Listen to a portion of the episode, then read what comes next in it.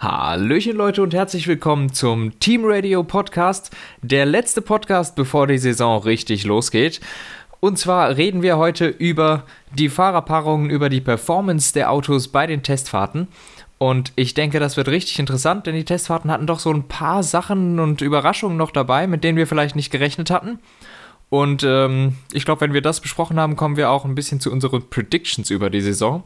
Und mit uns meine ich natürlich nicht nur meine Wenigkeit, sondern auch den guten Dave. Guten Morgen. Guten Morgen, Anton, um 11 Uhr abends. ja, 23.03 Uhr hat es gerade umgeswitcht, passt. Ist eine ganz normale Uhrzeit. Ähm, ja, das Leben ist hart. Äh, Dave, die Testfahrten sind jetzt vorbei und nächste Woche geht's schon los. Wupp, wupp. Ähm, und was hast du aus den Testfahrten so mitgenommen, beziehungsweise was ist anders gelaufen, als du es ähm, erwartet hast? Also, wenn ich mal ganz wertfrei direkt was sagen soll, dann würde ich sagen, es gab ein paar Innovationen. Das hätte ich nicht erwartet. Was für ein Wortspiel. Jawohl, ähm, wurde nicht äh, 100 Mal schon gemacht, sondern. Nein. ähm, also, das war eine revolutionäre Idee, dass das System in einen Wortwitz zu bringen. Ähm, aber ja, äh, das, das, da wollte ich zwar jetzt gar nicht drauf hinaus, aber es war natürlich irgendwie die obvious choice bei der Vorlage. Ja, das das System. Ich glaube, ich habe es irgendwann, ich weiß nicht, wo ich es, ich habe es irgendwann auf Twitter entdeckt oder sowas und zeitgleich hast du es mir auch noch geschrieben oder ich glaube, du hast mir vorher geschrieben, ich habe es nur nicht gelesen oder sowas. Ich war völlig baff. Ich denke, was, was sehe ich da? Und ich glaube, so ging es ganz, ganz, ganz vielen anderen Leuten. Ja, vor allem hat man am Anfang überhaupt gar nicht äh, gerallt, okay, der zieht jetzt am Lenkrad, aber was passiert da? So, weil das ist ein sehr, sehr subtiler Effekt.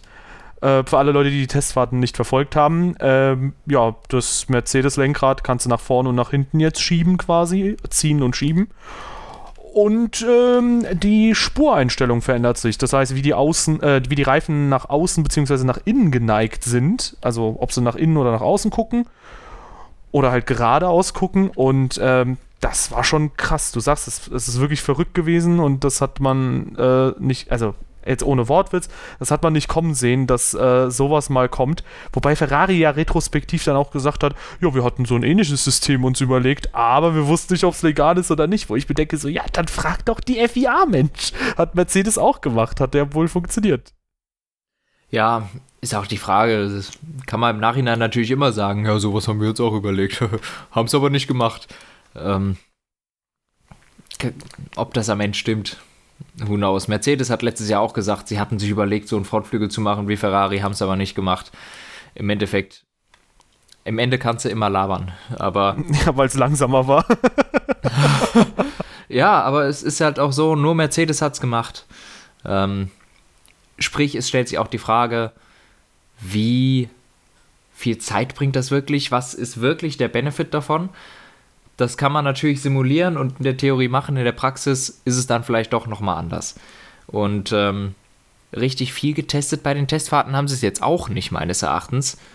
Ähm, aber ich gehe jetzt einfach mal davon aus, dass das in dieser Saison, dass das, das in dieser Saison äh, irgendwann mal in den Rennen auch genutzt wird. Ob das jetzt ganz am Anfang schon drin ist oder ob die das noch irgendwie weiterentwickeln, wäre ich mir ehrlich gesagt noch nicht so sicher. Ja, man kann ja vielleicht mal so ein bisschen thematisieren, was die Vorteile von so einem System sind. Also, wenn du halt, ähm, jetzt sagen wir mal, deine ganz normale Spur hast und du kannst die Spur auf Null stellen, dann hast du im Prinzip weniger Reifenabrieb. Die Reifen können theoretisch ein bisschen mehr abkühlen, werden nicht so stark belastet auf einer Geraden. Und du hast natürlich weniger Reibung, heißt, du hast eine höhere Topspeed. Das kann man natürlich mhm. perfekt in der Quali-Runde nutzen. Und zur Vorbereitung der Quali-Runde kannst du halt theoretisch äh, wieder die Spur hinzufügen. Und ähm, wenn du halt mehr Spur hast, dann erhitzen sich die Reifen eher. Bedeutet im Prinzip, ähm, dass Mercedes da so ein bisschen hin und her switchen kann. Sebastian Vettel und auch viele andere wurden gefragt, hey, ähm, was haltet ihr von dem System? Also, ähm, ja, Ricardo oder so, die haben alle gesagt, das ist super genial. Vettel hat halt gemeint, und das würde ich auch erstmal oder davon würde ich erstmal ausgehen, dass es jetzt halt nicht Dreh- und Angelpunkt der Saison wird. Das wird jetzt nicht irgendwie weltbewegende Unterschiede machen, vermutlich. Aber ähm, das ist auf jeden Fall ein netter Kniff und ja, eine coole Sache und ähm, ja, tatsächlich auch legal, weil ähm, du bewegst im Prinzip nur zwei Reifen mit dem Lenkrad. Genau. Und ähm, dementsprechend gilt es nicht als Setup-Veränderung, sondern als Lenkbewegung. Genau, für, für nächste Saison ist es dann schon verboten. Ähm, da hat die FIA schnell dann diese Lücke geschlossen. Das können sie natürlich nicht für diese Saison machen, denn ein Reglement steht und du musst den Teams auch die Sicherheit geben, dass das, was im Reglement steht, gilt. Und da kannst du nicht einfach sagen, etwas, was ein Team entwickelt hat, und dann gefällt dir das nicht, sagst du, nee, das verbiete ich jetzt, sondern du kannst es dann erst für nächste Saison verbieten, weil sonst nimmst du dir ja selber ein bisschen die Glaubwürdigkeit als Regelgeber. ja, oder? Ja, Wenn du plötzlich da halt was verbietest, was eigentlich noch geht und ein Team da jetzt viel Geld reingesteckt hat. Ich glaube, das war äh, 2006 so mit den Messdämpern. Äh, Renault hatte die damals entwickelt, diese Messdämper. Und das haben dann alle Teams kopiert also in den ersten Rennen hatte Renault da einen riesigen Vorteil, war viel schneller als alle anderen. Dann haben alle Teams das kopiert und zur Mitte der Saison hat die FIA das Ding dann plötzlich verboten. Und das ist zum einen ein Schwachsinn, weil Renault da viel Geld reingesteckt hat und das überhaupt entwickelt hat und plötzlich haben die das nur ihren Vorteil nur zur Hälfte der Saison nutzen können. Zum anderen noch schlimmer, dass die ganzen anderen Teams oder genauso schlimm, dass die ganzen anderen Teams da unfassbar viel Geld reingesteckt haben, um was ähnliches zu entwickeln, nur dass sie das dann drei Rennen nutzen und dass es dann verboten wird. Was für ein Quark. Ja, das gab es äh, ja immer wieder mal in der Vergangenheit. Also auch das, Genau. Das Aber deshalb befürworte, das meine ich, deshalb befürworte ich das sehr, dass es erst in der Saison danach verboten wird, damit man eben nicht Entwicklungen macht, die dann verboten werden, noch bevor sie genutzt werden. Ähm, weil damit nimmt man sich die Glaubwürdigkeit als Regel, äh, als Regelwerk. Ja, genau. Ich erinnere mich da auch nochmal, als der Blown Diffusor 2011 zwischenzeitlich für ein Rennen oder so ähm, ja mal äh, ja, verboten wurde, verboten wurde und dann wurde er wieder erlaubt, weil man gemerkt hat, okay, Red Bull ist ohne das System noch dominanter gegen McLaren und Co. Ähm, was halt alles super, super komisch und seltsam ist. Ja, nee, ich glaube, ich glaub, das war der, nicht der, nicht der Blown Diffusor selbst wurde verboten, sondern äh, die, die Stellung der Drosselklappe man durfte sie nur noch um 10% geöffnet haben und nicht mehr um 50%, wie es davor geregelt war. Und äh, also völliger Quark.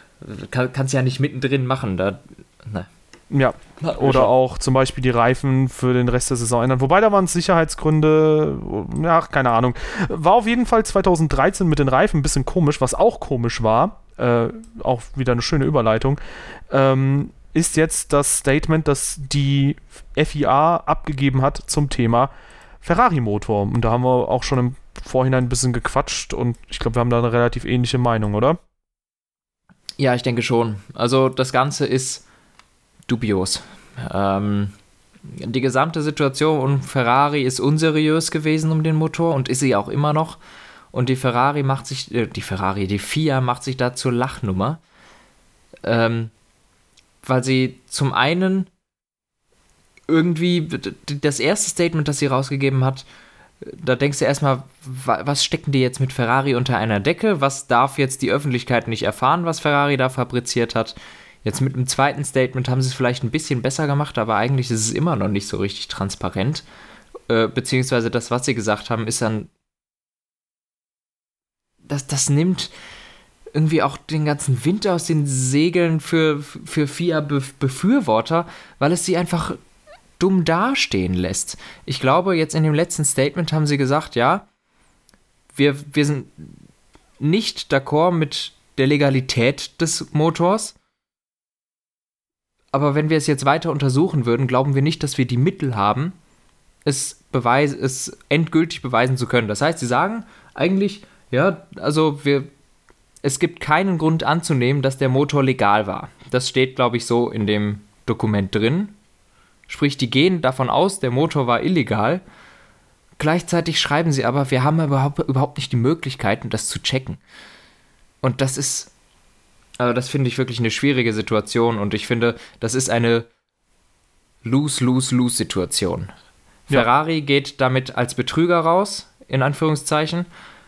Die FIA geht als Lachnummer raus und verloren haben alle anderen Teams, die nämlich äh, den äh, according to the rules, die, die einen legalen Motor hatten.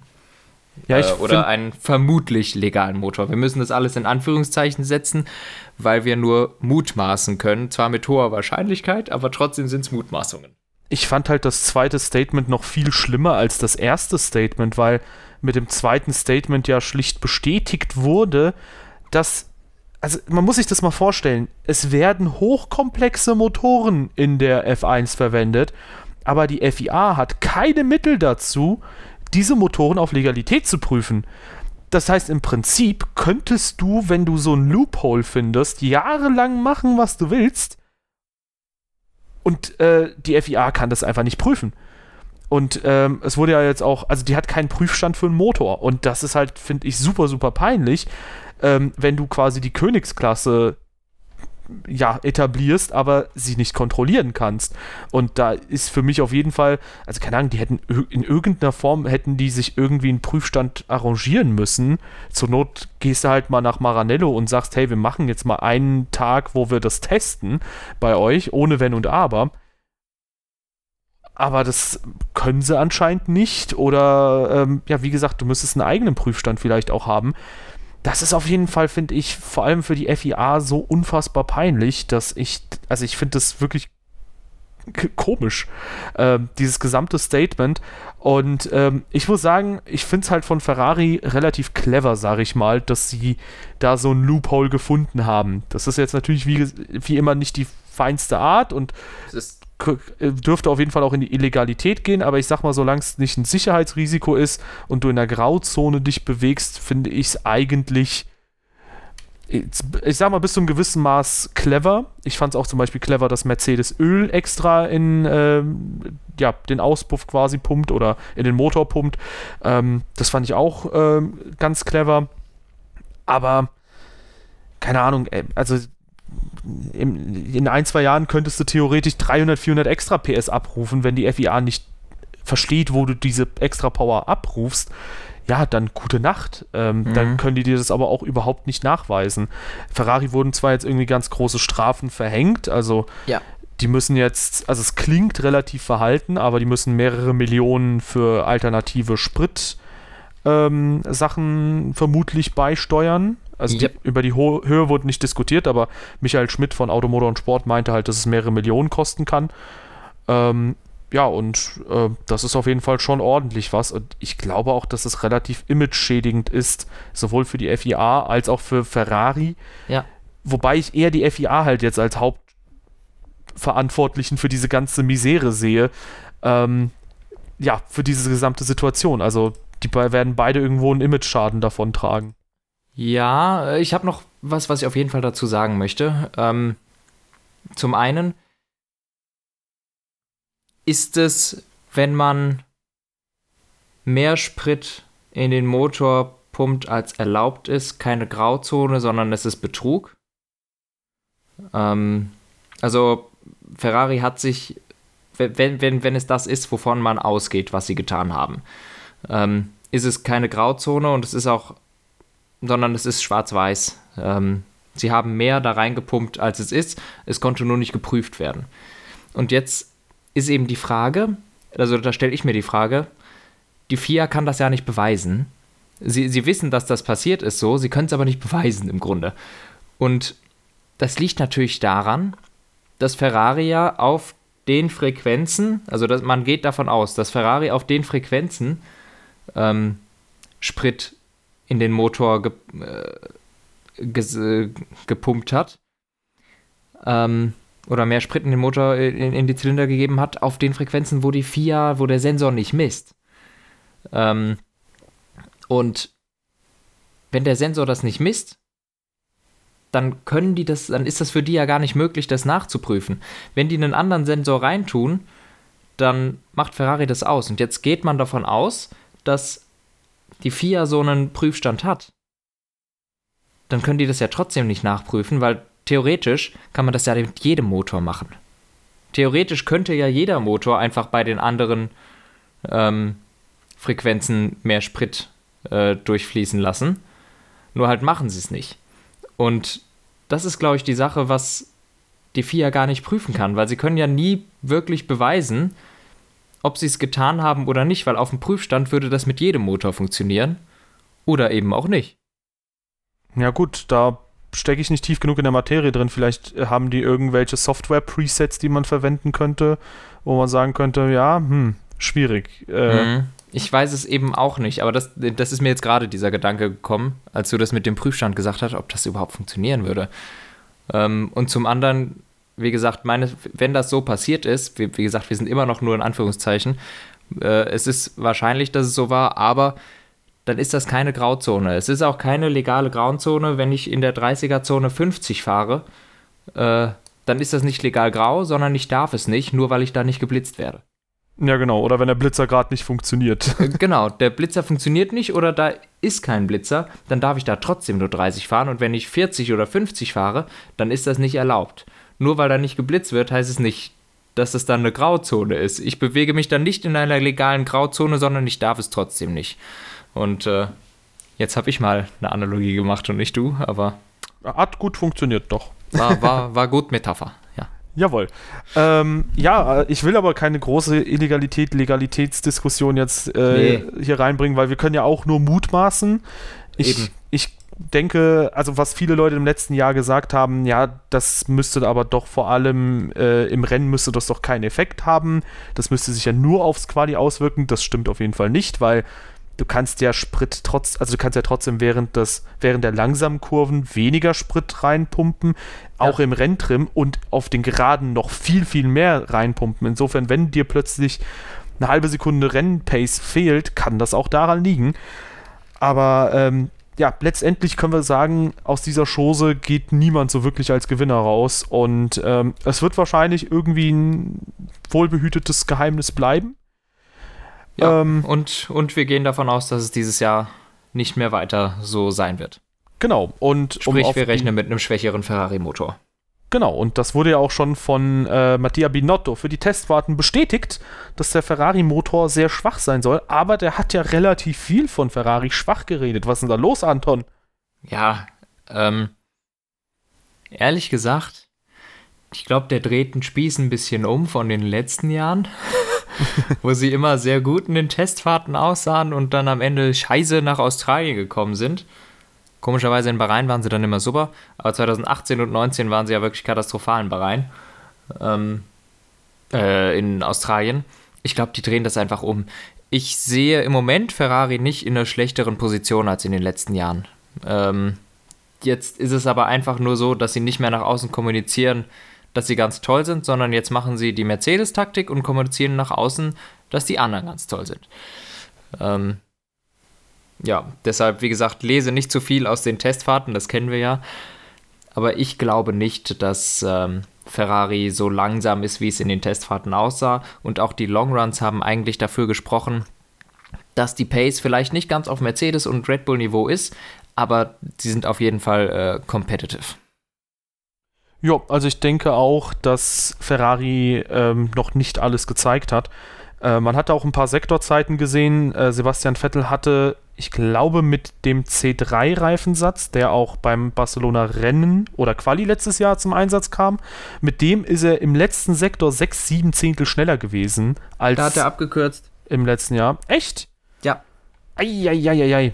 Ja, gut. Das, ähm, äh, ich habe es auch gelesen und es hat eine ganze Weile gedauert, bis, bis man dann gesehen hat, äh, dass er da die Schikane ausgelassen hat in der Runde.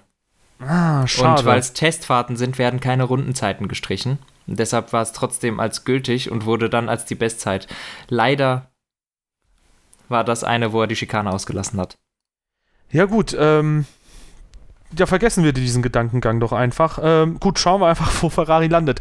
Ähm, ich finde ähm, eine Diskussion immer ein bisschen anstrengend, nämlich dieses Thema Sandbaggen. Ich glaube, die fahren einfach alle ihr Programm. Ferrari ja. fährt jetzt einfach vielleicht das Programm, was grob Mercedes die letzten Jahre gefahren ist, die halt ja. extrem viele Runden vor allem auf so mittleren Reifensätzen abgespult haben. Und ähm, ja, in den letzten Jahren, da wurde sich immer aufgeregt, warum Mercedes denn so tief stapelt und dann richtig abliefert. Ich bin mal gespannt, ob man sich bei Ferrari so darüber aufregen wird. Sollten die am Ende dann doch irgendwie sehr nah dran an Red Bull oder Mercedes Nein. sein oder ganz vorne sein. Ich weiß, ich wollte das trotzdem mal irgendwie offen lassen, diese ich Frage. Ich wollte das obviously schon mal sagen, aber. Ja. ja, genau, Ferrari darf das ja. Ähm, mhm. Nee, aber ähm, ich glaube, das Thema Sandbaggen ist eh so ein Ding, ähm, niemand sandbaggt wirklich, sondern die gucken halt einfach, was für Programme die fahren müssen. Und dieses Jahr ist zum Beispiel Mercedes dann ein anderes, ganz anderes Programm gefahren. Die haben nämlich von Anfang an relativ viel Leistung freigegeben und äh, sind auch ganz gut unterwegs gewesen. Ja. Ja, Mercedes sah gut aus. Ähm, kann man nicht anders sagen. Die waren immer ganz gut dabei. Ähm, Bottas war derjenige, der hauptsächlich die äh, Fast Runs gekriegt hat. Hamilton ein bisschen mehr im Long Run. Äh, die Zuverlässigkeit hat bei Mercedes noch überhaupt nicht gestimmt. Die haben ziemlich viele Motoren verballert, ähm, was einem so ein bisschen zu denken gibt.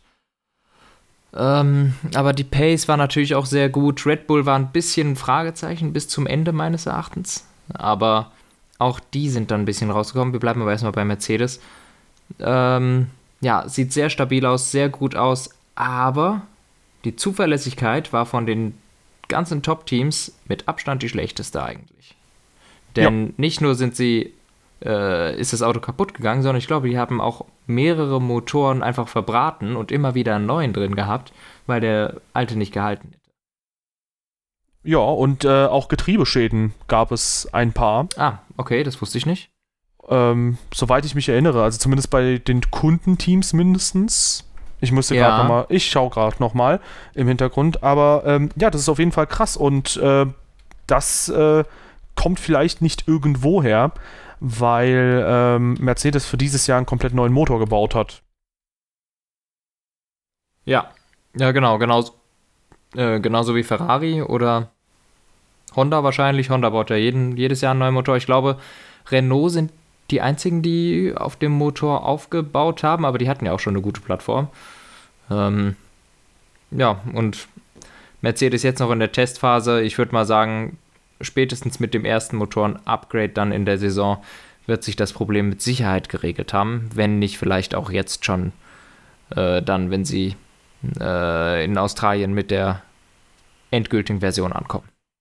Ja, Mercedes ist ja eh bekannt dafür, dass sie sehr, sehr schnell, sehr effizient an sowas werkeln können und Probleme aus dem Weg schaffen. Ja, schauen wir mal. Aber ich hätte auf jeden Fall nichts dagegen, dass Mercedes hin und wieder dann auch mal strauchelt und das dadurch ein bisschen spannender wird. Wir müssen halt schauen, wie die Pace der jeweiligen Teams ausschaut, äh, ehe man mhm. sich sowas wünscht. Äh, Wäre auf jeden Fall schön, wenn es ein bisschen spannender wird dieses Jahr. Zweifellos, ja. Ähm, ja, äh, apropos spannend, würde ich mal sagen, gehen wir mal zu Red Bull. Red Bull hat mir sehr gut gefallen bei den Testfahrten. Wir hatten die ja schon vor den Testfahrten so ein bisschen auf dem Schirm, äh, weil die ein sehr radikales Auto haben und es ist meines Erachtens auch immer noch radikal. Und war immer ein bisschen ruhig, sind gute Longruns gefahren und so erst am letzten Tag haben sie so ein bisschen mal gezeigt, was sie können, mal auf den zweitweichsten Reifen auch ein bisschen was spielen lassen. Ich finde, die haben ein sehr gutes Bild abgegeben und mit denen würde ich jetzt in Melbourne auch rechnen. Ja, das Einzige, was mich da ein bisschen irritiert hat, war, dass auch irgendwann Helmut Marko äh, zu den zahlreichen Drehern von Max Verstappen gesagt hat, äh, dass er auch findet, dass es irgendwann mal gut ist. So klar, man testet ja die Grenzen aus, aber ähm, das war halt sehr lustig, das auch so mitzubekommen. Und man überlegt sich, okay, ist es vielleicht so, dass der Red Bull super schnell, super griffig ist, aber vielleicht ein bisschen zickiger hin und wieder agiert? Das wird sich aber zeigen, das ist vielleicht auch sehr viel Setup-Arbeit, vielleicht extrem streckenabhängig, das wissen wir noch nicht, aber mhm. Die Grundpace des Autos, da stimme ich dir voll und ganz zu, die ist äh, bärenstark. Also das ja. Auto ist richtig, richtig gut. Ja, ich habe auch, ich finde leider den Artikel gerade nicht mehr, aber ich habe irgendwo was gelesen und ich habe mir das dann auch mal genauer angeguckt, slash angehört, ähm, dass Red Bull und Honda, beziehungsweise dass Red Bull schon wieder versucht, irgendwas mit dem Diffusor zu machen. Ähm, der Honda-Motor dieses Jahr ist wieder verdächtig am Knattern, wenn er nicht auf dem Gas ist. Und ob die vielleicht irgendeinen Weg finden oder gefunden haben, die Abgase oder den Luftstrom irgendwas nutzen zu können, ähm, als aerodynamisches Device. So wie damals den Blown Diffuser. Natürlich geht das nicht mehr so einfach, weil die Auspuffrohre anders sind. Du kannst aber auch auf andere Art und Weise Luft durch deinen Motorraum kriegen, durch diese ganzen Geräte, die da drin sind. Und der Honda-Motor klingt wirklich ganz interessant, in, äh, wenn er nicht auf dem Gas ist. Kann ich euch nur empfehlen, guckt euch mal ein paar YouTube-Videos davon an. Das ist komplett anders als alle anderen Motoren und zwar noch mehr als die letzten Jahre, besonders wenn er nicht auf dem Gas ist, was diese vielen Dreher auch zum Teil erklären würde. Denn wenn dieses System mit einem Blown Diffuser oder überhaupt die Nutzung der Abgase noch nicht ganz ausgeklügelt ist, dann ist das sau schwierig, weil das ist immer ein Zeichen dafür, dass es noch nicht funktioniert. Ähm, und dann kann es natürlich sein, dass plötzlich irgendwie Grip auf der Hinterachse fehlt, wenn nicht so viel Luft aber durch irgendeinen Luftmotorinnenraum gelassen wird.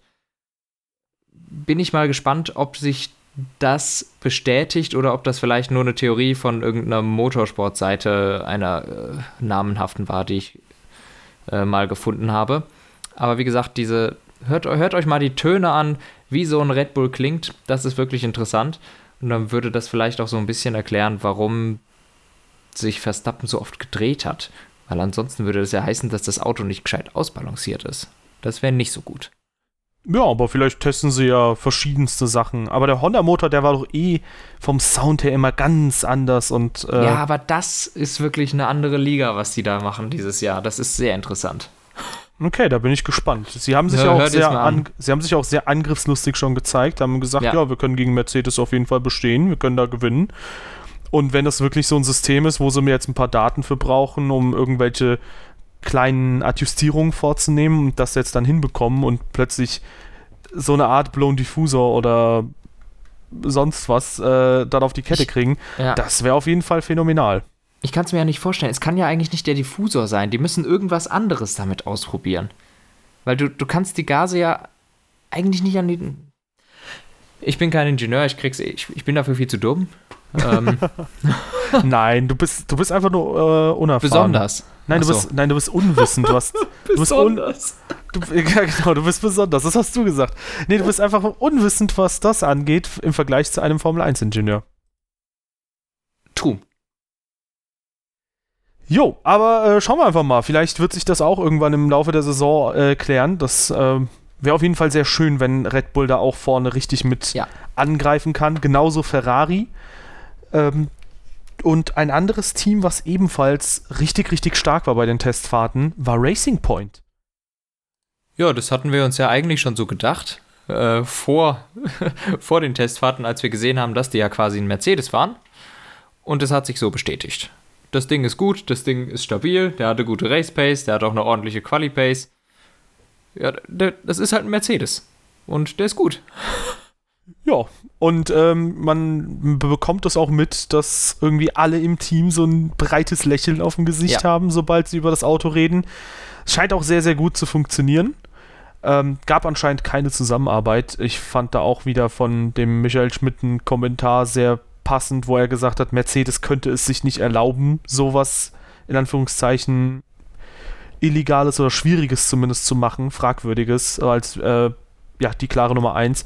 Mhm. Deswegen wahrscheinlich hat Racing Point das Auto einfach nachgebaut.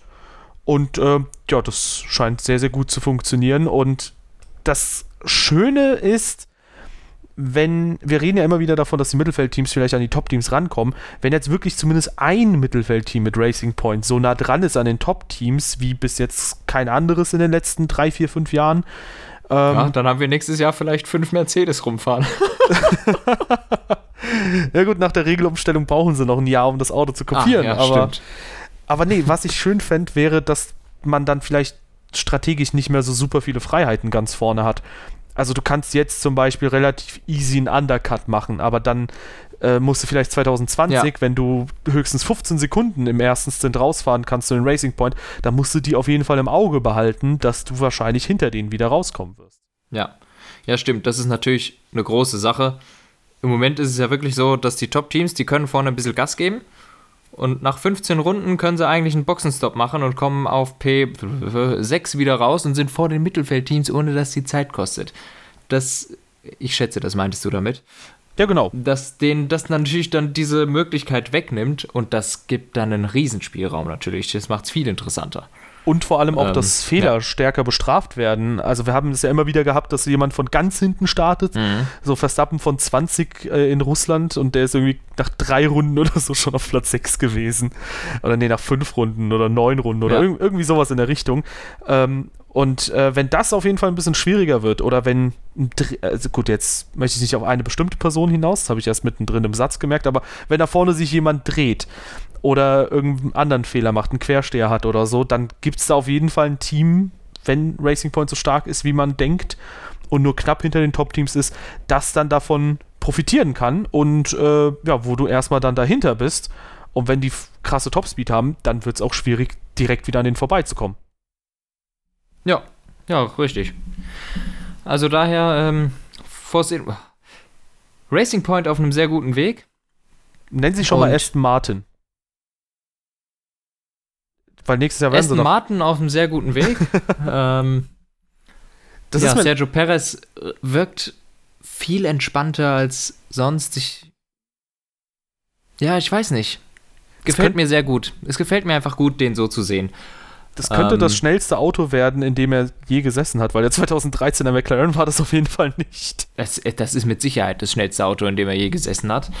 Ähm, und auch Lance Stroll kann jetzt mal zeigen, was er kann.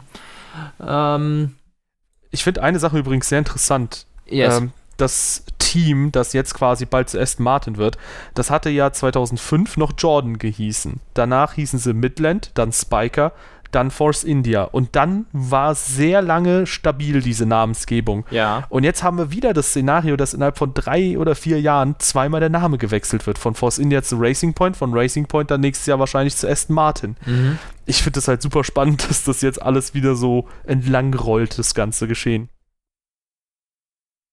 Aber ja, schauen wir mal, wie das bei denen läuft. Ähm, bei wem es auch gut gelaufen ist. Und da habe ich noch die ganzen alten Testfahrten im Kopf, wo sie wirklich ständig ausgerollt sind, wo irgendwelche Boxenstops nicht gepasst haben und teilweise haben sie dann Reifen nicht richtig montiert und man hat sich gedacht, was ist mit dieser Crew aus Woking los? Haben die irgendwie komplett ähm, Brett vorm Kopf? Jetzt hat es mal richtig, richtig gut gepasst mit den Testfahrten bei Ja. McLaren. It- Es war super still um das Team. Man hat jetzt nicht irgendwas gehört, von wegen, sie sind super krass. Das wäre natürlich sehr schön. Aber man hat auch nichts Negatives gelesen oder gehört. Und da muss man halt einfach sagen, ähm, ja, sehr gut für McLaren bis jetzt alles gelaufen. Und ähm, ja, auch mal sehr schön, dass es so eine ruhige Vorbereitungsphase mal gibt. Ja. Ich muss dazu sagen, McLaren für mich das größte Fragezeichen unter allen. Weil ich überhaupt nicht einschätzen kann, wo die eigentlich jetzt gerade stehen im Mittelfeld. Also, ich kann die gerade gar nicht einschätzen. Ich weiß nicht, ob dir es ähnlich geht, aber für mich sind die das größte Fragezeichen. Ob die in der ähnlichen Position sind wie letztes Jahr oder ob die von zwei, drei Teams überholt worden sind. Ich kann die gerade nicht einschätzen. Ich weiß es einfach nicht. Ich glaube, relativ viel wird auch darüber entschieden, äh, wie die Teams über die Saison gesehen weiterentwickeln, Mhm. weil 2019 war das ja recht ähnlich, dass McLaren am Anfang jetzt nicht unbedingt das viertstärkste Team war. Im Laufe der Saison hat sich das dann aber erübrigt. Und ich kann mir jetzt vorstellen, gut, Racing Point ist vielleicht erstmal aus der ganzen Nummer raus, aber ähm, so um Platz 5 der Teams, da wird sich, glaube ich, mit relativ vielen Fahrzeugen gestritten werden. Ja. Ja, werden wir sehen. Aber wie gesagt, für mich die das größte Fragezeichen.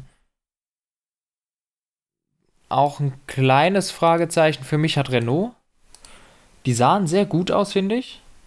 Haben auch, obwohl sie gesagt haben, sie fahren mit eigentlich dem gleichen Auto wie letztes Jahr, schon ein paar Neuerungen dran. Und werden jetzt nichtsdestotrotz, soweit ich das verstanden habe, den Fokus einfach auf nächstes Jahr legen und quasi mit diesem Auto jetzt die Saison durchfahren. Sahen gut aus. Ähm, sah gut in den Kurven aus. Die Speed hat gepasst. Ich würde sagen, auf jeden Fall ein Schritt nach vorne von, äh, vom letztjährigen Auto. Ansonsten für mich auch relativ schwierig einzuschätzen, wo die jetzt stehen. Mein Gefühl sagt mir im Moment eigentlich, dass sie vor McLaren sind. Ich kann es mir nur nicht so richtig vorstellen, wenn man sich so letztes Jahr anguckt. Ja, ja, das ist äh, schwierig, Re äh, Renault einzuschätzen und auch McLaren. Allgemein Mittelfeld wieder sehr schwer einzuschätzen, ja. das Ganze. Ähm, ja, aber hat doch auch ganz gut ausgeschaut. Ricardo war, glaube ich, auch happy. Der meinte auch, dass es die schnellste Runde war, die er je in Barcelona gefahren ist. Und damit mhm. hat er auch die Red Bull-Phase noch angesprochen. Und, äh, jo, schauen wir einfach mal. Ich würde dich aber noch eine Sache fragen, die ein bisschen weniger auf Performance ausgelegt ist. Bitte. Ich meine, okay, ein schwarzes Formel 1 Auto sieht schon cool aus. Und mit so ganz minimalen gelben und weißen Details und von mir aus auch mit einem violetten Helm. Aber warum haben alle auf Social Media gefühlt alle diesen Renault und dieses Design so krass in den Himmel gelobt? Das ist doch einfach nur ein schwarzes Auto mit weißen Details und Sponsoraufschriften. Ich find's geil. Ich finde, es sieht auch viel besser aus als der gelbe Renault, der, der in Australien dann wieder auf uns zukommen wird. Mir gefällt dieses Schwarz extrem gut. Okay. Ich kann dir nicht sagen, warum, aber ich finde, das sieht total geil aus. Ja, weil ich denke mir halt die ganze Zeit so, ja, das ist halt aber einfach nur ein schwarzes Auto so. Also klar, ich finde es auch schön, aber das ist jetzt nichts, wo ich sagen würde, hey, das ist äh, über, das steht über allem anderen so. Aber keine Ahnung. Ich muss sagen, mir, mir gefällt das echt richtig gut. Vielleicht auch schwarze Autos sowieso geil.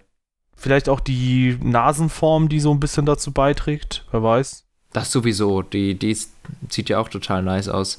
Ähm, mir, haben auch diese, diese schwarzen McLaren-Designs sehr, sehr gut gefallen. So 2016, 15 zum Teil auch. Fand ich cool. Da habe ich letztens noch mal ein Video zugeguckt. ein 2015er Rennen.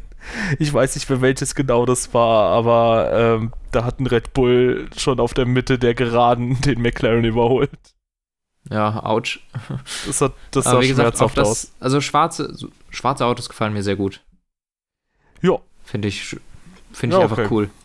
Okay, ja, vielleicht. Ist aber mein persönlicher Geschmack. Ich kann dir jetzt nicht sagen, warum alle anderen das geil finden. Ich, ich finde einfach, dass es cool aussieht. Ja, weil ich habe das Gefühl, dass bei den vergangenen äh, schwarzen Autos nie so ein krasser Hype darum gemacht wurde, wie jetzt bei dem hier. Aber kann auch sein, dass ich mich täusche oder. Also beim 2015er McLaren, wenn du es so ansprichst, ich glaube, da hat niemand so einen krassen Hype drum gemacht. Oder beim nee, 2016er. Weil bei McLaren wollen immer alle Leute, dass der orange wird. Seit 5, 25 Jahren. Ja, ich fand die alte Lackierung rund um 2003 rum am schönsten so. Aber ja, trotzdem. Ja? Ja. Also gut, mit dem Design bin ich aufgewachsen. Es hat auch der MP420, insofern. Mir hat, ähm, ja, der hat natürlich eine sehr, sehr schöne Form. Aber ich finde vom Design her der MP4 äh, 21 sehr, sehr, sehr schick. Ja, gut, das Problem ist aber, ähm, oh, wenn du. Ehre. Gut, wenn du den 21er auf den 20er überträgst, könnte auch schön aussehen. Aber wenn du jetzt mal Orange, den Orangen auf den MP420 überträgst, ich glaube, das sähe nicht so gut aus. Aber nee, gut. Das, das Orange ist cool, aber ehrlich gesagt, die alten McLaren Designs finde ich noch ein bisschen cooler. Ja, aber äh, so, wir driften ein bisschen vom Thema ab. Sorry. Alles gut. Ich habe ja fleißig mitgemacht. Ähm, ja, wenn wir so ein bisschen die erwarteten Positionen mal weiter runtergehen, dann hätten wir da wahrscheinlich jetzt ähm, das Gebiet erreicht rund um Alpha Tauri und hm? also die beiden Alphas eventuell. Reden wir doch vielleicht erstmal über Alpha Tauri. Ja, sahen ganz gut aus. Honda Motor hat Bums. Ähm, nichts Spektakuläres auch wirklich bei den Testfahrten, mal ausgerollt oder so passiert. Ansonsten würde ich die, ja, jetzt im Moment eher so Richtung knapp hinter Renault McLaren einschätzen. Äh, aber vor Alpha Haas und oh, Alpha, vor Alfa Romeo, Haas und Williams. Äh, Williams, ja. Da würde ich die im Moment einsortieren. Ja, ich denke auch, sah ganz gut aus. Gibt jetzt auch Gerüchte, dass der relativ ähnlich dem letztjährigen Red Bull sein soll, was man jetzt auf den ersten Blick nicht nur oh, wegen der Farbe. Schwierig zu erkennen, natürlich. Ja. Genau, nicht nur wegen der Farbe, aber ich würde auch wegen der Form sagen, schwierig, ähm, das so nachzuvollziehen, aber man weiß ja nicht, was unter der Haube steckt oder welche Details da jetzt genau gemeint sind. Ähm, aber ja, Alpha Tauri trotzdem ganz ordentlich unterwegs und ähm, mal schauen, mit Kwiat und Gasly, die waren ja letztes Jahr auch schon für einige Überraschungen gut. Ich glaube, auch dieses Jahr können wir da ähm, damit rechnen, dass die beiden wieder ganz gut äh, unterwegs sein werden. Ja, guck ich mir doch mal ein paar Bilder von dem Gerät an. Gucken wir mal, ob er, ob er Hängeschultern hat oder nicht. Das wäre ja schon mal Beweis Nummer eins. Ja, ansonsten äh, vielleicht Find auch mal ich. ganz kurz. ja, gut. ja, ich finde auch ähm, optisch, wie gesagt, ich sehe da auch relativ wenige Ähnlichkeiten, aber vielleicht ist irgendeine gewisse Partie gemeint. So ja. die Bartsports oder so oder irgendwas. Frontflügel vielleicht mal angucken, aber ich finde diese typischen Hängeschultern, diese Bullenschultern, wie der Red Bull, hat er meines Erachtens nicht. Obwohl abgeschwächt vielleicht, jetzt wo ich so eine Hecksicht habe. B please go on, bitte, bitte. Okay, gehen wir weiter. Ähm, ja, Alfa Romeo würde ich knapp dahin, also gut, das ist schwierig jetzt äh, da eine Reihenfolge zu finden, aber ich würde sagen, Alfa Romeo ist da dahinter. War jetzt nicht so richtig stark vom Auftreten her, mhm. merkt man auch anhand unserer Einordnung. Ähm, so das 2018er Hoch können sie jetzt seit anderthalb Jahren nicht mehr so richtig äh, reproduzieren. Yes. Und äh, ja, mal schauen, was sie da aus dem Paket machen. Ich kann da jetzt auch nicht so super viel erzählen. Auch da das eine oder andere kleine Problemchen. Kimi mal ohne Sprit, glaube ich, ausgerollt. Ähm, ja, das ist ja Absicht, glaube ich. ja. Äh, ja, aber ansonsten, ähm, ja, ist okay, denke ich, das Auto, aber auch nicht mehr. Ja, ähm, sah jetzt nicht nach was Besonderem aus, leider muss man so sagen. Ich, ich glaube, wir hatten auch schon davor in dem Podcast gesagt, es hat sich auch irgendwie nicht allzu viel getan am Auto. Das heißt, man, man hat das Ganze schon so ein bisschen pessimistisch gesehen davor. Das sieht jetzt nicht nach dem großen Sprung ins Mittel, ins vordere Mittelfeld aus. Ähm, vielleicht guckt man sich da auch jetzt einfach eher nächstes Jahr an. Das sind jetzt eben die Teams, die den Fokus auf 2021 legen können wenn 2020 jetzt nicht plötzlich doch die große Position zu holen ist. Also ich meine, ich gehe jetzt einfach mal davon aus, Alfa Romeo, Haas und Williams zwischen den dreien, das sind die drei letzten Plätze. Und ich würde dann auch schätzen, dass die drei ziemlich früh anfangen werden, einen Fokus auf 2021 zu legen. Ja, ist möglich. Gut, vorbei, wenn es unter den letzten drei Teams auch relativ knapp wird, was die Punkte angeht, könnte man ja auch überlegen, die ein oder andere Million und den ein oder anderen Tag einen Ingenieur nochmal fürs 2020er Auto abzustellen, aber ja, würde wahrscheinlich am meisten Sinn ergeben, das nächste mhm. Jahr in den Fokus zu stellen. Das könnte man eigentlich auch über Haas sagen, aber ähm, ja, ich habe dann doch mitbekommen, dass anscheinend Günther Steiner relativ zuversichtlich war und meinte, dass sie die ganze Zeit mit sehr viel Sprit gefahren seien. Ich glaube jetzt trotzdem nicht, dass Haas das Brecherauto Nummer 1 hat. Das haben wir auch quasi nach der Präsentation gesagt, aber der Eindruck hat sich so größtenteils bestätigt. Klar könnte es jetzt eine absolute Überraschung werden, aber ich würde halt sagen, wahrscheinlich ist der Haas auch so ein bisschen aus vergangener Erfahrung, ähm, ja, vielleicht stellenweise schnell, aber äh, ich kann mir schlecht vorstellen, dass sie regelmäßig sehr schnell sind und das auch über die Rennpace oder so wirklich so umsetzen können. Also ja, auch da denke ich nicht so stark, wie man es sich vielleicht wünschen würde. Mhm. Vor allem bei Haas. Ja. Eben nach Haas, äh, also gibt es von meiner Seite jetzt nicht noch mehr dazu. Nach Haas Williams sieht deutlich besser aus als letztes Jahr. Ähm, einfach von der Stabilität des Autos her ein großer Fortschritt. Hat mir sehr gut gefallen.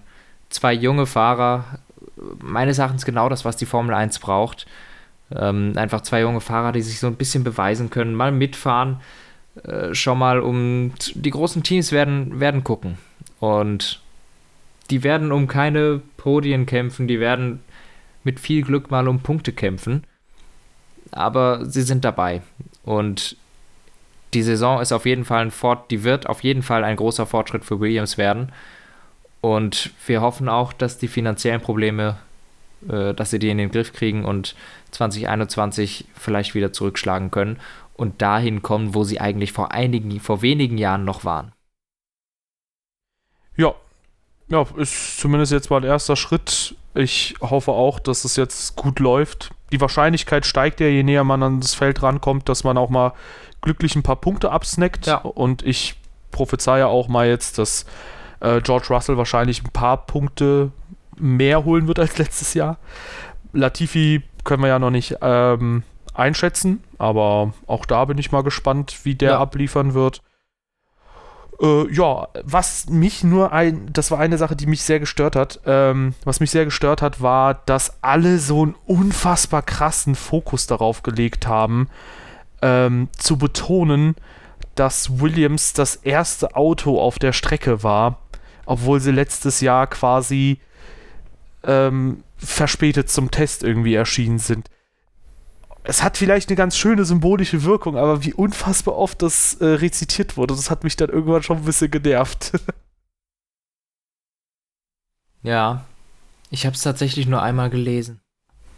Aber ja, ich hatte auch zu tun in der Zeit. Ich habe es nicht so richtig mitverfolgt. Es kann natürlich sein, dass, dass das irgendwie dann überall geschrieben wurde. Ich habe es auf jeden Fall irgendwo auch gelesen. Ich habe es dann auch einfach überlesen, weil. Ja, zum Beispiel es tut dem Ganzen ja nichts zur Sache. Es, am Ende zählt, wie viele Runden du gefahren bist und nicht, ob du der Erste oder der Dritte auf der Strecke warst, oder? Ja, genau, aber George Russell hatte sich halt so da drauf gedrängt und ich weiß noch, Will Buxton hat das auch in seiner Review quasi dann mhm. so gesagt. Ich glaube, Jolion Palmer hatte das auch erwähnt und ich habe mir dann jedes Mal gedacht, so, ach Leute, jetzt ist auch mal irgendwann gut, ne? Jetzt, okay, er ist unmittelbar von Norris oder Sainz auf die Strecke gefahren. Äh, das ist okay. so, wir haben es verstanden. Mhm. Aber ähm, ja, trotzdem, wenn es dem Team Motivation gibt, das ist ja das Schöne, das Team wirkt motiviert, die wirken auch besser strukturiert als die letzten Jahre. Vielleicht kriegen sie Schokolade. Ach ja, schön kleiner Insider wegen McLaren damals, oder? ja, ja. Ähm, ja, und ähm, das Gute ist, äh, Williams war auch schon unter Claire Williams sehr stark. Ja, die waren ja nicht irgendwie in den Mitte 2000er Jahren nur gut oder vor 2000, da haben sie ja die zahlreichen Titel geholt, die sie jetzt haben ähm, in der Auflistung, sondern die waren auch äh, Mitte 2010er Jahre, waren sie ja auch richtig gut unterwegs, vor allem 2014. Ja, ähm, und das hat sich ja, also die Führung hat sich da seitdem ja nicht groß verändert, das ist ja immer noch Claire Williams. Wäre immer noch schön, wenn da das wieder an die Spitze irgendwie nach und nach geht, weil da gehört Williams auch eigentlich hin. Ja. Und, und ich finde das Design immer noch sehr schön. Ja, ich äh, immer noch nicht. Ach ja. Das können wir ja jedes Mal jetzt aufbringen, äh, wenn wir über Williams reden und dann immer noch mal so einen Gegencheck machen. Findest du immer noch schön? Findest du es immer noch hässlich? So, ja. Aber eine Sache äh, können wir vielleicht auch noch mal ganz kurz anreißen, weil wir im Moment noch relativ unregelmäßig, sage ich mal, mit den Podcasts ähm, ja quasi auftreten. Wir sind beide relativ, ich sag mal, äh, zeitlich ziemlich stark gebunden, weil das ist ja quasi ein Hobbyprojekt, was wir machen, diesen Podcast. Ähm, Wäre natürlich schön, wenn man es irgendwann auch mal als äh, so Hauptding machen könnte, wenn sich das irgendwann äh, refinanziert und man dafür halt mehr Zeit aufbringen könnte. Aber ähm, ja, de facto arbeiten wir beide an ganz, ganz vielen Sachen. Also bei mir ist es zum Beispiel, ich fahre dieses Jahr auch in der RCN mit, bin da jetzt dieses Wochenende unterwegs, muss meinen Lizenzlehrgang machen, wo der Podcast kommt und irgendwie mhm. ungefähr 15 Stunden, nachdem wir diesen Podcast jetzt aufgenommen haben, werde ich jetzt loslegen. Ich habe die letzten Tage super viel vorproduziert und sowas. Ähm, ich weiß nicht, ob du äh, sagen möchtest oder kannst, was du machst, aber auf jeden Fall bei dir ist es halt auch zeitlich super schwierig und deswegen ähm, ist es in der Vergangenheit jetzt so gewesen, dass wir hin und wieder mal einen Podcast haben ausfallen lassen oder verspätet gemacht haben. Aber ähm, ja, ich hoffe, dass das irgendwie sich auch irgendwie zur Mitte des Jahres legt. Und wenn man das Zeitmanagement dann besser passt, dass man da eventuell auch, ja, ähm, ja ähm, also dass wir zu den Grand Prix vor allem äh, relativ aktuell immer dann unterwegs sind. Ja, na, natürlich ist das unser Ziel, aber ich meine, du, du hast es gesagt, wir sind im Moment zeitlich ziemlich eingegrenzt. Ähm, du hast echt viel zu tun, du hast sowieso deinen gesamten YouTube-Channel an der Backe und also was heißt an der Backe? Das ist ja das ist ja dein Job und aber es ist einfach viel zu tun und dann hast du jetzt auch noch zur gleichen Zeit eben den ganzen Kram, den du jetzt gerade genannt hast. Ähm, ich bin auch gerade in einer ziemlich zeitaufwendigen Phase meines Berufslebens, sage ich mal. Ähm, und es ist einfach so, wie du gesagt hast, dass wir gerade nicht immer die Zeit finden, regelmäßig diesen Podcast zu machen. Natürlich hoffen wir, dass sich das in Zukunft bessert, äh, aber im Moment und das letzte halbe Jahr vor allem, glaube ich, und das wird sich auch noch in das mindestens in das nächste halbe Jahr oder so bei uns beiden, glaube ich, reinziehen, dass wir versuchen, die Podcasts so schnell und so regelmäßig wie möglich zu bringen. Ähm, aber wir können wir können es einfach nicht garantieren, weil es einfach im Moment noch für uns ein Hobbyprojekt ist, das wir nur machen können, wenn es uns zeitlich passt. Ja, und manchmal muss man auch einfach sagen, wenn, keine Ahnung, äh, Sonntagabend ist, man hat das Rennen zwar geschaut, aber wenn man irgendwie die gesamte Woche lang äh, ja die ganze Zeit anderen Kram gemacht hat und dann ist man vielleicht auch irgendwann mal ein bisschen geplättet und sagt, ja gut, lass uns das vielleicht mal am Montag machen. Vielleicht ist man dann Montag auch noch geplättet und sagt, ja gut, lass uns das Dienstag machen oder so. Ja. Ähm, ja, so dass es sich dann dadurch auch ein bisschen verzögern kann, dass man vielleicht auch einfach mal ein bisschen Zeit und Ruhe für sich selbst braucht, weil durchgehend rauspowern kann niemand. Aber ja, nee, schauen wir mal. Wir, wir brauchen auch immer mal wieder ein bisschen Zeit für uns selbst. ja. ja. Äh, hat sich eigentlich deine Prediction so ein bisschen geändert für die Season? Würdest du da irgendwas dran rütteln? Weil ich glaube, wir haben das ja letztes Mal gemacht, dass wir gesagt ich, haben. Ich weiß nicht mehr, was ich predicted habe, deshalb. Äh die Top 4. Du hast, glaube ich, Mercedes, Red Bull, Ferrari, Racing Point gehabt. Ah, da bleibe ich mal bei. Ja, ich hatte, glaube ich, McLaren auf 4. Ich bleibe mal bei diesem Pick. Ich sag McLaren auf 4. Du hast eigentlich auch Racing. Äh, du kannst meinetwegen McLaren auf 4 setzen. Gut für mich. Ja, ich hatte, ich, ich, hatte, ich, ich, hatte, ja. ich hatte eigentlich Racing, äh, Racing Point, ich weiß, aber wir wollten uns ja, äh, wir wollten ja ein wenig äh, divers. Genau, also du hattest ganz freiwillig äh, McLaren auf 4 gesetzt. Ohne dass du mich dazu gedrängt hast. Ja. Ähm, nee, ah. aber eine Sache, ähm, soll, ich, soll ich was Dummes tippen?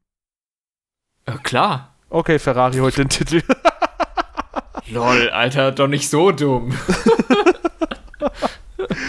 okay, äh, Alfa Romeo holt den Titel. Das ist schon besser. True. Ja, nee. Aber ähm, ich bin jetzt gespannt auf jeden Fall auf die Saison. Ich glaube, dass wir durchaus einen ähm, engeren Fight da vorne miterleben können.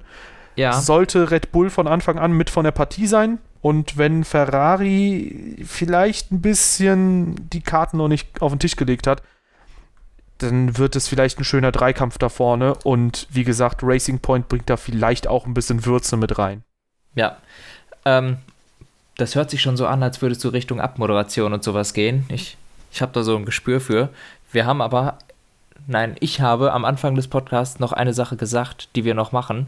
Und zwar kurz über die Fahrerduelle am Ende reden. Ach ja. Daher würde ich jetzt damit anfangen. Wer wird Weltmeister? Einfach raushauen. Kimi, nein, äh, Hamilton. Verstappen. Okay. Oh. Dann hätten wir schon mal zwei. Warte mal, bist du jetzt edgy picken oder? Äh nee, ich glaube, Verstappen wird Weltmeister. Aha, okay. Also du, du traust Red Bull tatsächlich zu, dass sie einen funktionierenden Trick mit den Abgasen jetzt quasi hinbekommen oder dass Nö, sie irgendwo müssen, anders. Ich glaube nicht, dass die Abgase sind. Ich glaube einfach, die haben ein gutes Auto gebaut. Okay, bin ich gespannt. Und ich glaube, Verstappen kann es holen und Verstappen ist da, wenn Mercedes patzt. Wir gucken mal, ich, ich weiß, ist risky. Der Easy Pick ist hier Hamilton. Aber komm, haben, wir, ich, haben, ich wir beide mal Verstappen. haben wir beide mal einen risky Pick. Ich hatte McLaren auf 4, du äh, ja. äh, Verstappen da. Wir, Aber ich glaube, die letzten Jahre haben wir immer Hamilton gesagt und ich glaube, dieses Jahr, so nah wie dieses Jahr war Red Bull noch nie und jetzt würde ich ihm gerne mal eine Chance geben und ich sage Verstappen. Okay, da bin ich gespannt. Wenn er weniger Fehler als Hamilton macht, äh, sehr wahrscheinlich. Ansonsten oh. können die Getriebeschäden könnten entscheiden. Ey, letztes Jahr war es knapp, was die Fehler angeht. Verstappen hat in Belgien sich, ich sag mal, ja, einigermaßen stimmt. unklug verhalten. In Monza war das ein doofer und Start. Hamilton hat sich Hockenheim gegönnt. Und, und Brasilien. Und Mexiko für Verstappen noch. Also ein, ja. Rennen, ein Rennen mehr hat äh, Verstappen versaut, so ein bisschen. Ja, weniger Fehler machen als Hamilton ist schwierig, aber vielleicht. Ja, mal sehen. Es ist schwer einzuschätzen, aber ich, ich möchte es einfach mal tippen. Ist auf jeden Fall spannend, ja. Fahrerduelle. Ähm, ich check gerade mal, damit wir anfangen. Mercedes. Ähm, deine Ja, Sch- schwierig. Wenn du, Okay. wenn du Weltmeister Hamilton tippst, dann äh, Ja, glaube ich, weißt. Also du glaubst, Bottas gewinnt das Fahrerduell bei Mercedes. ja es, ist, es, ist ganz, es ist ganz gut, dass du das aufgegriffen hast, weil deine, äh, dein, äh, dein hier, die Verbindung zu dir war gerade kurz, kurz gekappt und zu meinem Oh. Gehirn die Verbindung Ups. auch, genau. Deswegen ha- hat- wollte ich gerade fragen, ob du noch da bist, aber als du das wieder aufgegriffen hast, war es ja klar. Ähm, ja, ich tippe natürlich auf Hamilton. Okay, ähm, ja, ja, Hamilton. ähm, Du hättest auch Ocon sagen können bei Mercedes. Kappa. jetzt wird's interessanter, Ferrari. Boah, meine Güte, ey. Wollen wir die nicht zum Schluss abhandeln? Ähm, Nee, wir machen die jetzt. das ist so unangenehm. Ich würde mir Vettel wünschen, aber ich glaube. Ach komm, ich gehe mal mit Vettel. Ja, ich gehe mit Leclerc. Alter, ich sehe jetzt erst, das ist ja furchtbar auf der Formel 1-Seite bei den Teams. Die haben da so Bilder von den Autos unter Teams. Manche davon haben einen Helm, manche nicht. Können die das nicht einheitlich machen? Das ist ja gruselig. Find, mach, ma- machst du dich jetzt über mich lustig? Nein, ich finde findest du das auch komisch? ich find das auch, das ist so Okay, dieses gut. typ, typische unsatisfying-Ding im Internet. Ja. Der, und, und die Bilder sind auch teilweise schief. Das kann doch nicht wahr sein. Wie, Ah, wie, sorry. wie wenn die Fenster oder so unterschiedlich groß sind oder Ja, die Griff- Mercedes hat keinen Helm, Haas hat keinen Helm. Ja. McLaren hat Sainz Helm drin, Alfa Mer- Romeo hat keinen Helm, Red Bull hat einen fucking generic grauen Helm drin, Mercedes, Renault hat keinen. Also, Mer- sorry. Mercedes benennt sich dann wohl bald um in, äh, um in Wilhelm. Gut, ähm, Red Bull. Ich glaube, es ist relativ klar, wen du bei Red Bull tippst. Ja, okay. Aha. Ich tippe auch auf Verstappen. Ja. Alles andere wäre auch der riskieste, riskieste Tipp überhaupt. Je nach Team wird es jetzt sehr spannend. Was kommt denn als nächstes? Äh, McLaren. Ja, das, darauf wollte ich hinaus. Ähm, ich gebe mit Sainz. Sainz. Mann, das wird jetzt voll langweilig. Am Anfang waren wir uns doch so schön uneinig. Scheiße, was kommt danach? Kommt jetzt Renault oder kommt Racing Point? Ja, wir können Renault nehmen von mir Okay. aus. Ähm, Oh Mann. Ich gebe mit Ricardo. Ich glaube, du nicht. Doch, eigentlich schon. Krass. Ja. Ich halte es einfach für die wahrscheinlichere Sache. Ich halte ja sehr viel von Esteban Ocon, aber Ricardo ist echt gut. Ricardo hat es mit Verstappen aufnehmen können. Es würde mich wundern. Ocon auch. In Brasilien 2018. Autsch. Autsch. ja, ja. Ja, Ricardos. Okay. Nicht für die Edginess Ocon nehmen? da kannst du sagen, ich hatte ja, ich hab's dir ja gesagt, Dave. Ja, egal. Die, die sind am Ende der Saison punktgleich. oh Gott, nein. Nein, ach Gott, scheiß drauf, Ricardo ist vorne. Jo, Ja. next. Racing Point, das wird jetzt weniger spannend. Lance Stroll verliert. Ja, Perez.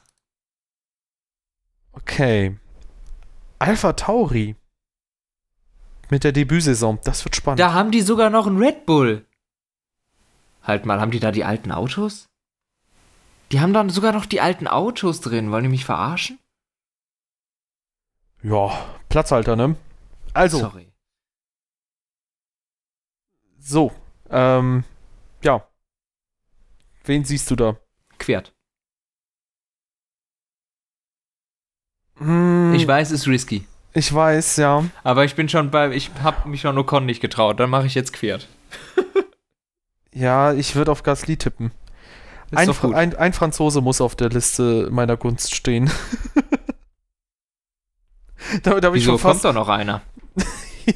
äh, oui? weiter. Oh Gott, äh, kommen wir jetzt zu Haas. Ja gut, ich glaube, K-Mac macht's. Magnussen. Ach komm, eck ich mal an. Du tippst Grosjean? Ich tipp Grosjean, Digga. Der Typ, über den in Drive to Survive 1 in der McLaren-Garage gesagt wurde, mal gucken, ob es erst durch Kurve 2 schafft. ja, oder ja, ja, ja, ja. Oh Gott, okay. Boah, das. Jetzt, jetzt steigere ich mich langsam Oh Gott, oh irgendwie Gott. hoch. Jetzt habe ich fast, jetzt habe ich Verstappen Weltmeister äh, queert bei Alpha Tauri und Grosjean. Jetzt, jetzt ist auch egal. Äh, Alfa Romeo, äh, ja, Giovinazzi, Digga. Kubica, nein, Raikön. Ja, Kimi. Achso, du tippst, äh, okay, gut. Ich dachte, du willst wirklich Giovinazzi, weil nach der zweiten Saisonhälfte Ich denke, es wird schon sehr, ich denke, es wird eng. Aber Ja. im Endeffekt ist Kimi einfach immer noch ein herausragender Fahrer und Giovinazzi ist wahrscheinlich ist in der zweiten Hälfte war Giovinazzi gut und Kimi hat irgendwie so das Gefühl, der hat keinen Bock gehabt. Ja, Aber wenn er sich anstrengt, ist Kimi der bessere. Immer noch, auch wenn er 100 ist. Also, er ist ja fast 100. Kimi fährt wahrscheinlich eine gute erste Saisonhälfte, bekommt einen neuen Vertrag für 2021 und dann äh, lehnt er sich wieder zurück und hat keinen Bock mehr. Das haben wir ja noch nie so erlebt. Weißt du noch, als wir früher immer die Fahrernamen rückwärts genannt haben und geschrieben haben? Kimi wurde dann ganz schnell zu E-Kim. Okay, weiter, zu Williams. Ähm, George Russell. Russell. Den sehe ich eher als einen der absoluten Top-Piloten, also ganz, ganz vorne. Ja. Das war's, Ich- ne? Ich habe vielleicht noch ähm, eine Idee für einen Tipp. Wer wird die meisten DNFs in dieser Saison haben? Mal gucken, ob das. Ja, also ähm, Grosjean wird zwar Magnussen besiegen, das ist aber, weil er die Hälfte der Rennen gewinnt und die andere Hälfte rausfliegt. Oh Gott. ähm, Oh Gott, das wäre zu gut. Ich würde dir das so gönnen, dass das stimmt. Ja, Die meisten DNFs. ich tippe auf Grosjean.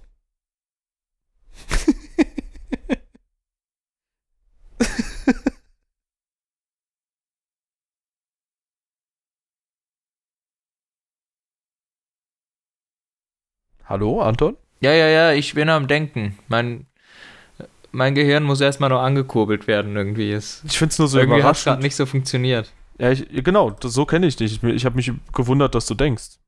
Aua. Eieieiei. Boah, ey. Ich will, ich will was anderes sagen als Grosjean. Grosjean ist, ist mir jetzt zu krass. Äh, Ja, komm, sag einfach Latifi. Bottas. Okay. Bottas? Ja, weil Mercedes halt vielleicht super viele Motorenschäden haben könnte. Ja, aber Williams ist doch Mercedes und die kaufen sich die Getriebe dazu, die funktionieren dann nicht richtig und Latifi, der, keine Ahnung, dann, der ist noch unerfahren, dann baut er vielleicht noch ein, zwei Unfälle oder sowas. Klar, Hoffen wir es nicht. Wenn fünf Kilometer um ihn herum kein Auto ist. ja, nee. Oh Gott. Ähm, Herr Lehrer, kann ich meinen Tipp zurückziehen? Also ich sag ich mal so, mal dabei. Ich bei Haas, bei Haas gibt es immerhin zwei ähnlich schnelle Autos, die miteinander kollidieren können. Aber ja. Ähm, Hä, die Haas sind noch nie miteinander kollidiert. oh, stimmt. Das habe ich mir nur eingebildet. Haben die eigentlich wieder Auf Rich welchem- ein, haben die wieder Auf welchem Planeten lebst du eigentlich? Mars? Boah, Bruder, wie bist du da hingekommen? Staub. Was eine krass. Hä? ah. Ich, ich wollte erstmal sagen, was für eine krasse Leitung es anscheinend zum Mars gibt, dass ich dich verstehen kann. Ja, die längste Leitung hast trotzdem du. Danke. Jo, also, oh Gott, oh Gott, oh Gott. Es wird, es wird immer besser hier. Ähm, ja, ich bin gespannt. Ich bin sehr gespannt. Wen tippst du für KWM ganz vorne? Äh, den 63er AMG. Okay, ich würde auch mit Mercedes gehen, ja, klar. Ja, damit Oh, hat sich das, ne? die meisten DNFs als Team. Ja, Haas. also, das ist wirklich keine Frage. Je nachdem, wie die Fahrerkonstellation miteinander harmoniert, könnte das sogar vielleicht Ferrari sein. Ferrari. Die meisten Teamkollisionen, da könnte ich, da, da, da sind Haas und Ferrari, glaube ich, auf Augenhöhe. ja, ja, das. Gut, hoffen wir mal Ja. natürlich nicht, ne? Aber ja, schauen wir mal. Ja, wir, wir, wir driften so ein bisschen in eine witzelnde Ecke ab, aber why not? Kann man ja auch, man darf ja auch mal ein wenig Spaß haben, ne? Ja, genau. Ich möchte nur hervorheben, ich als äh, so viel zitierter Vettel-Hater habe mir gesagt, dass ich mir Vettel vor Leclerc wünsche und auch glaube, dass er vor Leclerc sein wird. Wollte ich nur mal erwähnt haben. Ich wollte nur mal hervorheben. Redest wie Patrick, Alter. Nein, wenn er, tu wenn er ich versucht, nicht. Wenn er versucht, schlau zu wirken. Nein, ich wollte ich nicht. nur einmal hervorheben. Ja, genau. Nein, tu ich nicht. Alles SpongeBob.